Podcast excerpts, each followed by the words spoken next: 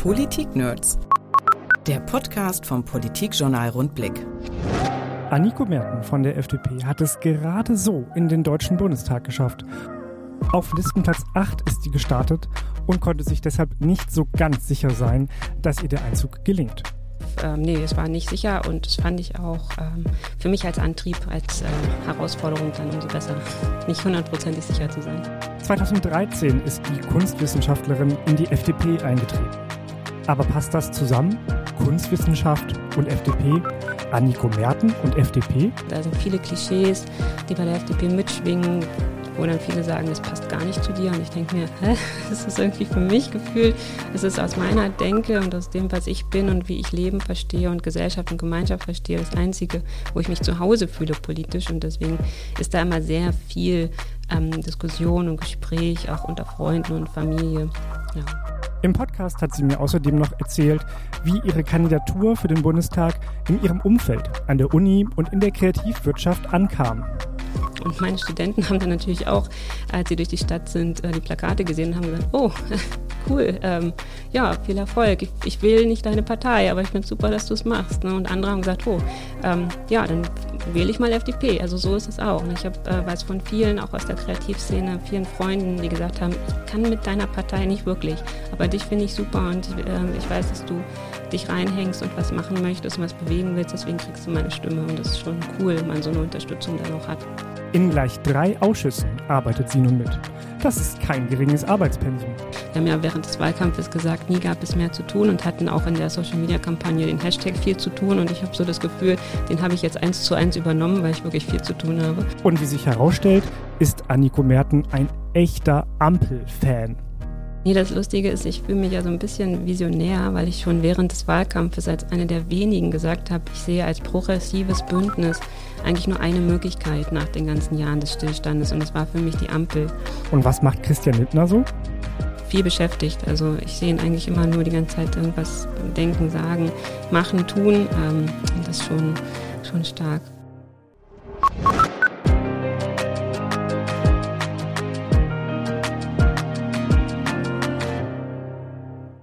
Hier sind die Politik-Nerds. Mein Name ist Niklas Kleinwächter und hier bei mir im Podcaststudio des Politikjournals Rundblick ist heute Anniko Merten zu Gast. Sie ist neuerdings Bundestagsabgeordnete der FDP. Schön, dass Sie hier sind. Danke, dass ich da sein darf. Ich freue mich. Sie sind ähm, über die Liste in den Bundestag gekommen, wenn ich das richtig gesehen habe, Listenplatz 8. Da darf man ja mal sagen, das war nicht unbedingt zu erwarten, dass Sie das noch reinschaffen. Haben Sie damit gerechnet, dass Sie äh, den Einzug in den Bundestag schaffen werden? Ähm, das muss ich trennen. Also erstens, ich dachte, ja, das ist kann, also ja, es kann klappen. Aber ich habe meinen Wahlkampf die ganze Zeit immer so ausgelegt, dass ich mich voll reingehangen habe, wie man das ja als Wahlkämpferin nun mal so macht. Und ich bin nicht äh, im Wahlkampf schon davon ausgegangen, dass es klappt. Finde ich sowieso tendenziell immer äh, furchtbar, so eine Einstellung zu sagen, ach, ist es sowieso, wird sowieso klappen. Sondern ich habe ähm, immer mit dem Gedanken gespielt, dass es eben nicht klappt. Und ähm, war auch bis zum Wahlabend ähm, oder am Wahlabend auch immer noch nicht ganz sicher, dass es geklappt hat. Ich hatte äh, die Bundestagswahl, ich habe zwei Wahlkämpfe gleichzeitig gemacht, Kommunalwahlkampf und Bundestagswahlkampf. Und bei beiden Wahlkämpfen bin ich immer schlafen gegangen mit der ähm, mit dem Gedanken im Kopf, dass es eben geklappt hat. Aber ich wusste es nicht hundertprozentig. Und deswegen war das so ein sehr äh, krudes Aufwachen immer am nächsten Tag, als es dann äh, plötzlich dann feststand. Und es war natürlich äh, totale Euphorie. Und ich habe mich auch äh, unglaublich gefreut über beide Mandate, die ich jetzt habe. Aber ja, also den Wahlkampf, ähm, nee, es war nicht sicher und das fand ich auch ähm, für mich als Antrieb, als äh, Herausforderung dann umso besser, nicht hundertprozentig sicher zu sein. Mhm. Auf die kommunalpolitische Schiene kommen wir gleich nochmal zu sprechen. Mhm. Erzählen Sie doch nochmal ein bisschen was von dem Wahlabend konkret. Also, wo haben Sie gefeiert? Haben Sie überhaupt gefeiert? Gab es eine Wahlparty oder Corona-bedingt alles abgesagt? Und wie war da die Stimmung und wann sind Sie gegangen? Ähm, die Stimmung war gut, also wir haben gefeiert, ja. Wir haben aber auch deswegen gefeiert, weil wir gedacht haben, wir haben jetzt zwei Wahlkämpfe hinter uns, die uns unglaublich auch gefordert haben als Kreisverband Braunschweig. Wir sind äh, auch im Wahlkampf sehr zusammengewachsen, weiter stärker zusammengewachsen, ein Team geworden und wir wollten uns auch als Team feiern ähm, für das, was wir geschafft haben, egal was am Ende dabei herauskommt. Und wir haben im, äh, im Tandure gefeiert, das ist ein sehr schönes äh, ähm, ähm anatolisches Restaurant in, in in Braunschweig. Jeder kennt das in Braunschweig. Und da waren wir im kleineren Rahmen mit Anmeldung. Äh, unter Corona-Bedingungen ist das natürlich immer so eine andere Sache, wie man heutzutage zusammenkommen kann. Aber wir haben schon die Chance genutzt, auch zusammen zu sein und zusammen zu feiern. Und der Abend, ja, die äh, mit Beamer und äh, Live-Schaltung, ich glaube, wir hatten ZDF an und die haben die Prozente verfolgt, wie es auch immer höher ging, mal wieder ein bisschen runter ging und es immer so an der Grenze war. Und ähm, ich weiß gar nicht, ich glaube, ich bin dann, wir haben dann die Zelte abgebrochen um halb elf oder so. Zu dem Zeitpunkt hatte ich dann schon eine WhatsApp von Björn Försterling, meinem Bezirksvorsitzenden, ähm, der mir schrieb, ja, es hat ja, sieht ja gut aus, hat geklappt, aber irgendwie so richtig ähm, ähm, konnte ich dieses, ähm, hat es hat geklappt, noch nicht so richtig äh, für voll nehmen, aber ich habe mich natürlich trotzdem gefreut darüber. Ja, und die richtige Nachricht darüber, dass es wirklich geklappt hat, kam von Konstantin Kuhle äh, am nächsten Morgen um, ich glaube, halb vier Uhr morgens per WhatsApp. Also dann bin ich ja mit, damit aufgewacht mit der Nachricht von Konstantin. Glückwunsch, ja, es, es stimmt, es hat gereicht und pack mal die Koffer, weil ja. es dann sofort losging. Also ähm, wir hatten dann direkt am Montagabend danach die erste Fraktionssitzung in Berlin und ja, da musste ich dann gucken, welchen Zug kann ich nehmen, damit ich pünktlich bin. Dann ging es sofort los, ohne viel durchzuschnaufen. Haben Sie sich denn vorher schon Gedanken darüber gemacht, dass es an diesem Montag direkt losgehen könnte? Also man, ja. ich hätte ja vorher schon mal geguckt, welchen Zug ich da nehme. Ja, das schon. Also ich, ja, na klar. Aber ich habe ähm, äh, ich mir einen Reminder reingepackt und, oder so ein Save the Date schon reingepackt in meinen Kalender, klar. Und auch schon geguckt vorher, was, äh, wann komme ich wie irgendwie hin. Aber Zug gebucht oder so hatte ich nicht. Das habe ich dann erst an dem Morgen gemacht. Weil das sind alles so, so Sachen, ähm, um mich sicher zu fühlen oder so ein, so ein sicher, ähm, ich brauche immer so ein, so ein paar Momente, die mich, ähm, die mich antreiben. Und ähm, der Reminder oder dieses ähm, wirklich dieses Datum der ähm, konstituierenden Sitzung in den Kalender zu packen, das war einer davon und den fand ich ausreichend. Den Zug zu buchen war dann ein anderes Thema. Deswegen habe ich das noch nicht gemacht. Da könnte man ja fast ein bisschen abergläubisch werden. Ich könnte es vielleicht werden und sagen, nee, das buche ich mal noch nicht, sonst bin ich mir zu sicher und dann bin ich zu enttäuscht, wenn es nicht klappt. Ja, so, so dazwischen schwankt das ja. Wie ging es denn dann weiter im Bundestag? Also am ersten Tag direkt die Fraktionssitzung. Sind Sie dann die Woche da geblieben und haben erstmal eine Wohnung gesucht oder was waren die nächsten Schritte, die man dann geht? Ähm, nee, genau, ich bin dann hingefahren, abends aber wieder zurück nach Braunschweig gefahren nach der Sitzung und dann am Dienstag ähm, zu Hause geblieben, um noch ein bisschen was zu regeln, zu organisieren, weil es dann knallhart schon losging mit einem Bootcamp, das die Fraktion ausgerichtet hat, ähm, so zum Reinkommen als Abgeordnete. Was bedeutet das jetzt eigentlich, Abgeordnete zu sein? Welche Pflichten habe ich? Welche Rechte habe ich? Was, was gehört alles dazu? Was ist meine Ausstattung, die ich dazu bekomme, damit ich arbeiten kann? Ja, das waren so zwei Tage intensives Training und auch ein Kennenlernen der Fraktion, weil wir sind ja insgesamt 92, davon 27 neue, acht jetzt aus Niedersachsen, ähm, eine starke niedersächsische Fraktion. Ähm, ja, und da so reinzufinden und sich zusammenzufinden, das war so, so die ersten Tage. Und Wohnung suchen, ähm, das, das ist eine der Fragen, die ich immer am meisten gestellt bekommen habe. Es gibt so bestimmte Fragen, die mich begleiten, seitdem ich Abgeordnete bin. Und die eine war, hast du schon eine Wohnung in Berlin? Und die andere ist so, ne, auch diese mit dem kommunalen Mandat, wo wir noch sprechen wollten, eben auch die Frage, wie man das unter einen Hut bekommt sozusagen. Ja, aber das sind so bestimmte Fragen, die immer mitschwingen, weil das Verständnis für Politik oder was eine Abgeordnete ist und macht und tut, das ist noch nicht so da. Aber das sehe ich auch als meine Aufgabe, das jetzt mit sichtbar zu machen. Ich habe festgestellt, dass auch im Wahlkampf bereits so war, dass viele Freunde, Familie plötzlich angefangen haben, sich für Politik zu interessieren, weil sie gemerkt haben, oh, du machst das jetzt und warum machst du das eigentlich? Und was ist dein Antrieb, jetzt äh, dich da nach vorderster Front zu stellen? Das ist so, sind so Dinge, die viele gar nicht in ihrem eigenen Alltag nicht haben. Also für mich schon, weil ich ja ähm, schon eine Weile auch ähm, immer an der Basis sozusagen Wahlkampf gemacht habe und mich engagiert habe, aber nicht, äh, nicht nach vorne gegangen bin. Und jetzt war das eben anders und haben viele das hinterfragt und auch mal Fragen gestellt für sich auch. Ging es dabei dann eher so um die, die Arbeitsweise einer Politikerin oder ähm, ging es um den Antrieb, warum FDP zum Beispiel? Ähm, beides. Also bei mir sowieso, bei mir fragen immer viele, wieso machst du ausgerechnet, äh, engagierst du dich ausgerechnet für die FDP?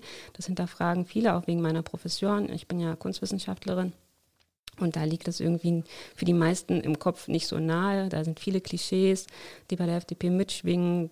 wo dann viele sagen, das passt gar nicht zu dir. Und ich denke mir, hä, ist das irgendwie für mich gefühlt? Es ist aus meiner Denke und aus dem, was ich bin und wie ich Leben verstehe und Gesellschaft und Gemeinschaft verstehe, das Einzige, wo ich mich zu Hause fühle politisch. Und deswegen ist da immer sehr viel ähm, Diskussion und Gespräch, auch unter Freunden und Familie. Ja, aber das ist auch gut so ich finde, ich finde es ultra wichtig, sich auch über solche Punkte zu unterhalten und dann auch ähm, ähm, sich auszutauschen über, die, über das Verständnis, wie vieles funktioniert. In der Vorbereitung auf dieses Gespräch habe ich mal nachgeguckt. Sie sind 2013 in die FDP eingetreten. Sie sind 2007 nach Braunschweig gezogen und da dann 13 eingetreten. 2013 ist ja für die FDP so ein na, ganz mhm. besonderes, äh, eine ganz besondere Jahreszahl. Mhm. Da sind Sie aus dem Bundestag rausgeflogen und dann erst äh, vier Jahre später wieder reingekommen. War das auch der Anlass, um in die FDP einzutreten? Äh, ja, genau. Also ich war vorher schon lange Jahre engagiert bei der FDP. Ähm, habe mich so, äh, habe auch Wahlkampf gemacht und war zum Beispiel auch Stipendiatin der Friedrich-Naumann-Stiftung für das Studium. Ähm, das ja, die, die Stiftung ist der FDP nahestehend und deswegen wir teilen da viele Inhalte und auch das Grundverständnis, was eben Gemeinschaft und Mensch, das Menschenbild ausmacht. Und deswegen habe ich mich der FDP immer schon verbunden gefühlt, aber ich dachte, ach, Partei, das brauche ich nicht. Das ist so so ein Ding.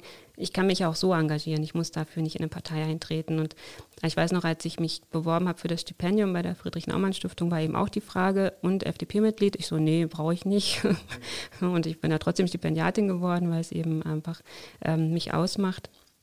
Und ähm, ich musste aber immer schon erklären, warum ich mich für die FDP engagiere. Ähm, auch gerade an der Kunsthochschule, an der ich studiert habe, an der ähm, Kunsthochschule in Braunschweig ähm, haben viele das liberale Weltbild auch kritisch gesehen. Das ist auch, glaube ich, heute noch so. Und ich musste immer erklären, was daran, warum ich da das, das, für mich in Fokus setze und mich da engagiere. Und dann, genau, sind wir 2013 rausgeknallt. Das war ein schmerzhafter Prozess, den wir durchgegangen sind, auch dann danach mit dem Leitbildprozess und der eigenen Selbstfindung. Ähm, und da habe ich dann gedacht, okay, also jetzt ist es auch egal, jetzt kann ich auch eintreten, also kann ich zusätzlich Gesicht zeigen und ähm, mich auch auf anderer Seite mehr noch für die Partei engagieren, als es vorher war. Und ja, das war so, so, ein, so ein Moment, der, ach, dann jetzt doch.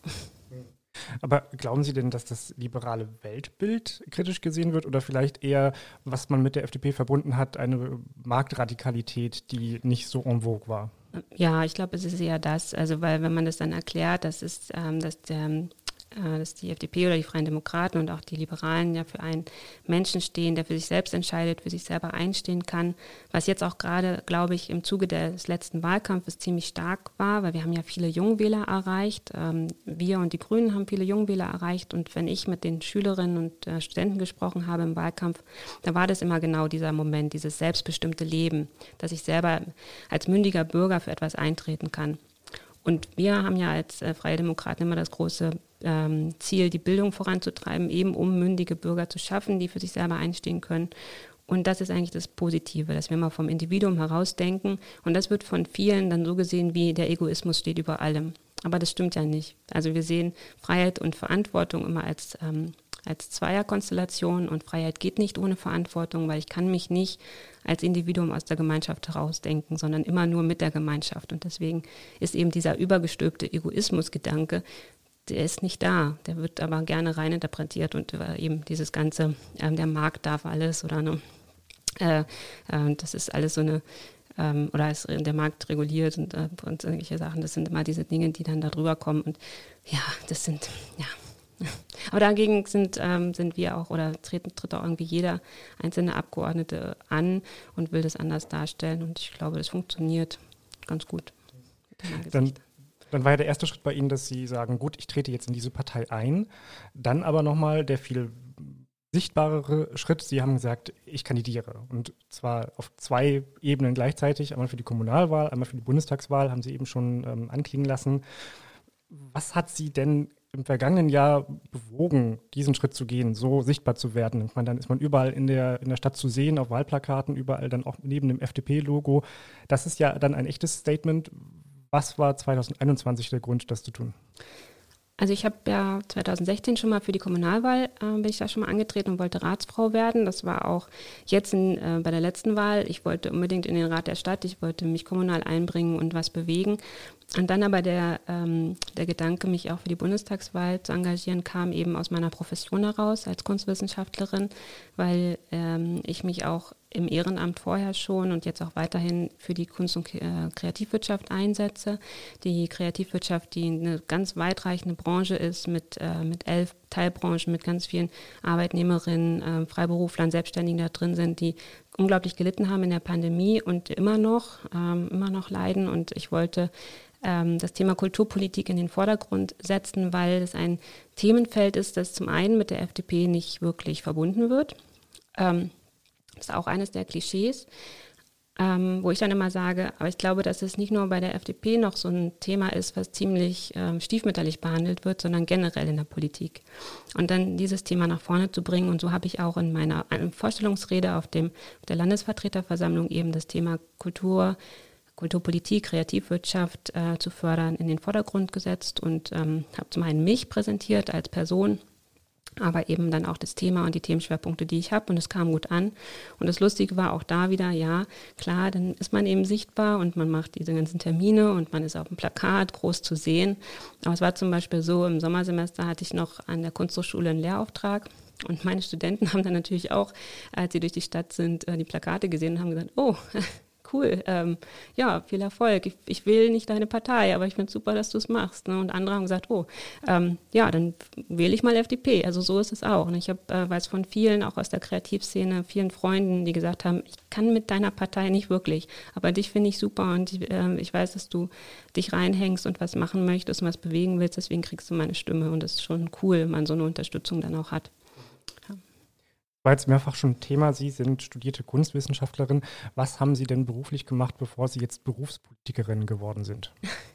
Ah, das war ganz divers. Ähm, zum einen habe ich direkt nach dem Studium oder kurz nach dem Studium einen, ähm, war ich wissenschaftliche Mitarbeiterin an der TU Braunschweig im Teilbereich für Geschichte und Theorie der Architektur und Stadt, ähm, habe dort ähm, in, der, in der Lehre gearbeitet, war dann zeitweise freiberuflich auch, hatte ein Unternehmen, Genusskurator hieß das. Ähm, wir wollten äh, Veranstaltungsformate schaffen aus Kunst und Kulinarik. Wir wollten eine andere Art von Kunstvermittlung schaffen hat sich dann Corona-bedingt leider auch nicht halten können, weil keine Veranstaltungen stattfinden konnten.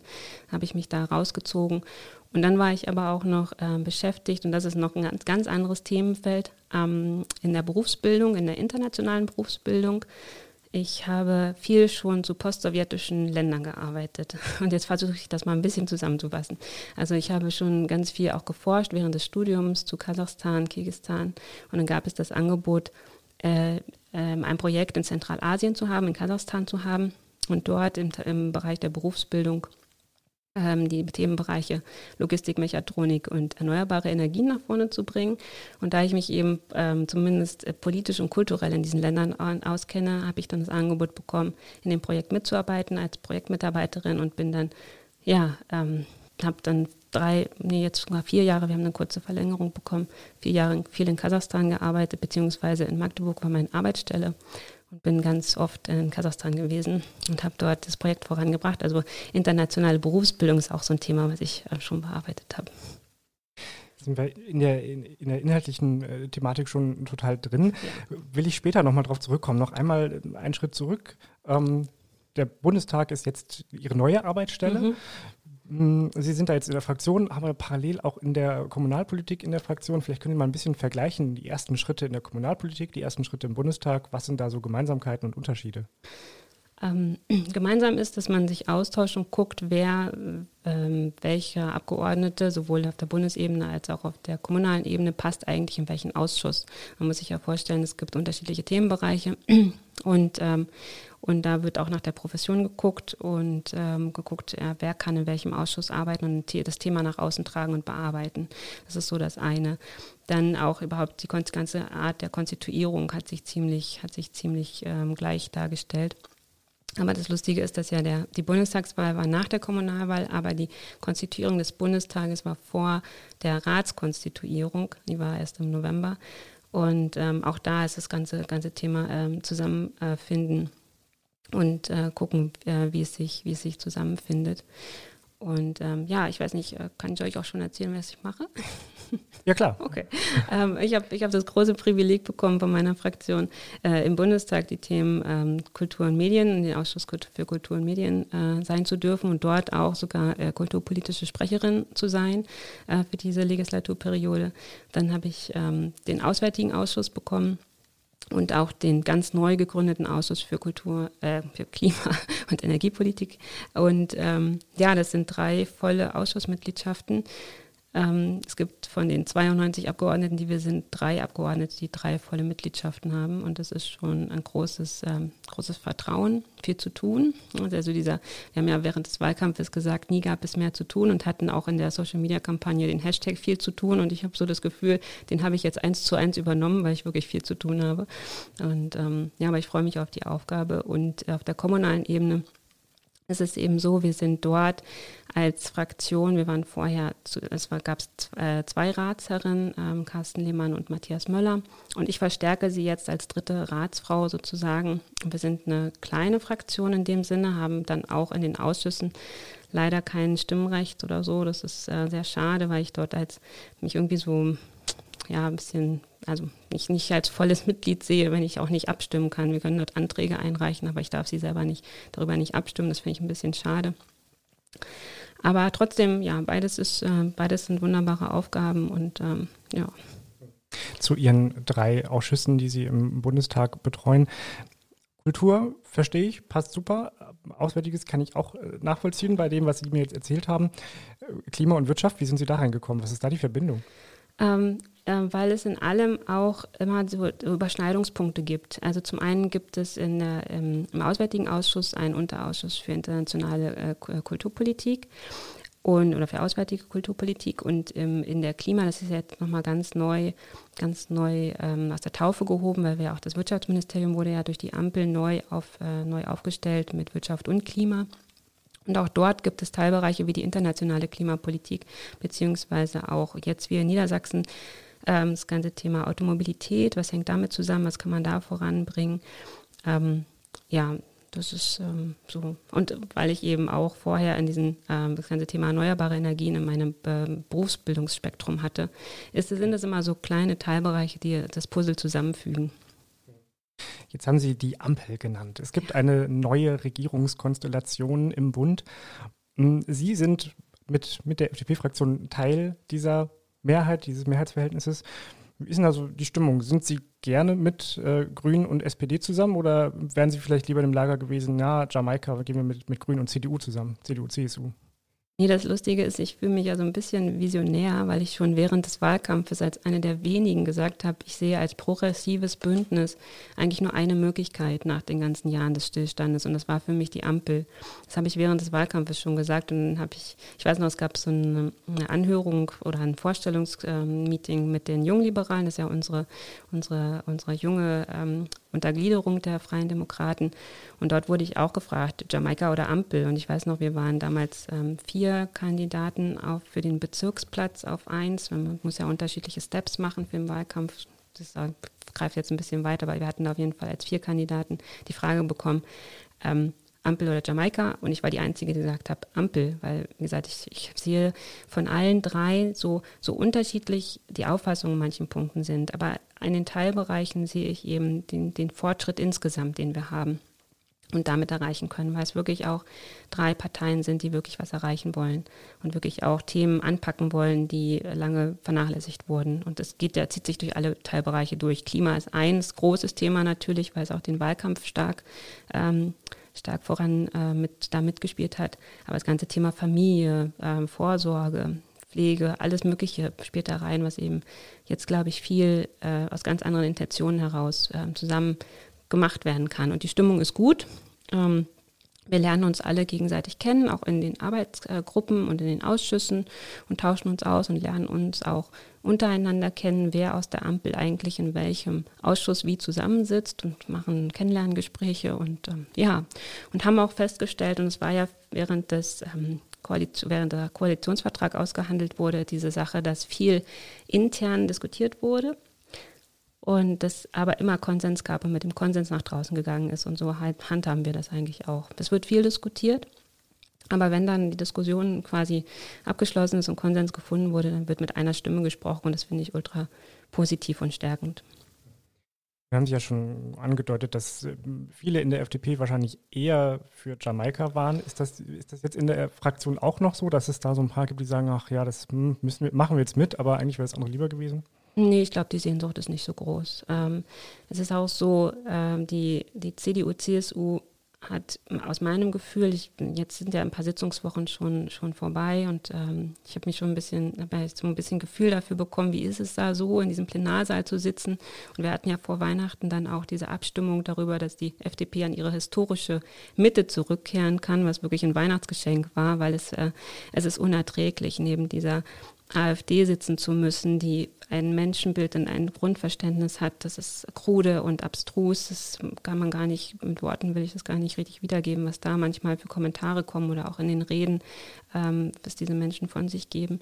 Und dass wir dazwischen und rechts von uns dann ähm, gedacht und gesehen, eben die CDU, CSU, die ähm, wie so ein, wie so ein äh, beleidigtes Kind ähm, auch. Ich habe zwischendrin habe ich dann so gesagt, ähm, am liebsten würde ich jetzt einen Snickers rüberschmeißen, weil, ähm, weil irgendwie müssen sie sich mal wieder runterkochen. Wobei jetzt Snickers ist ja jetzt gerade auch ein bisschen viral gegangen.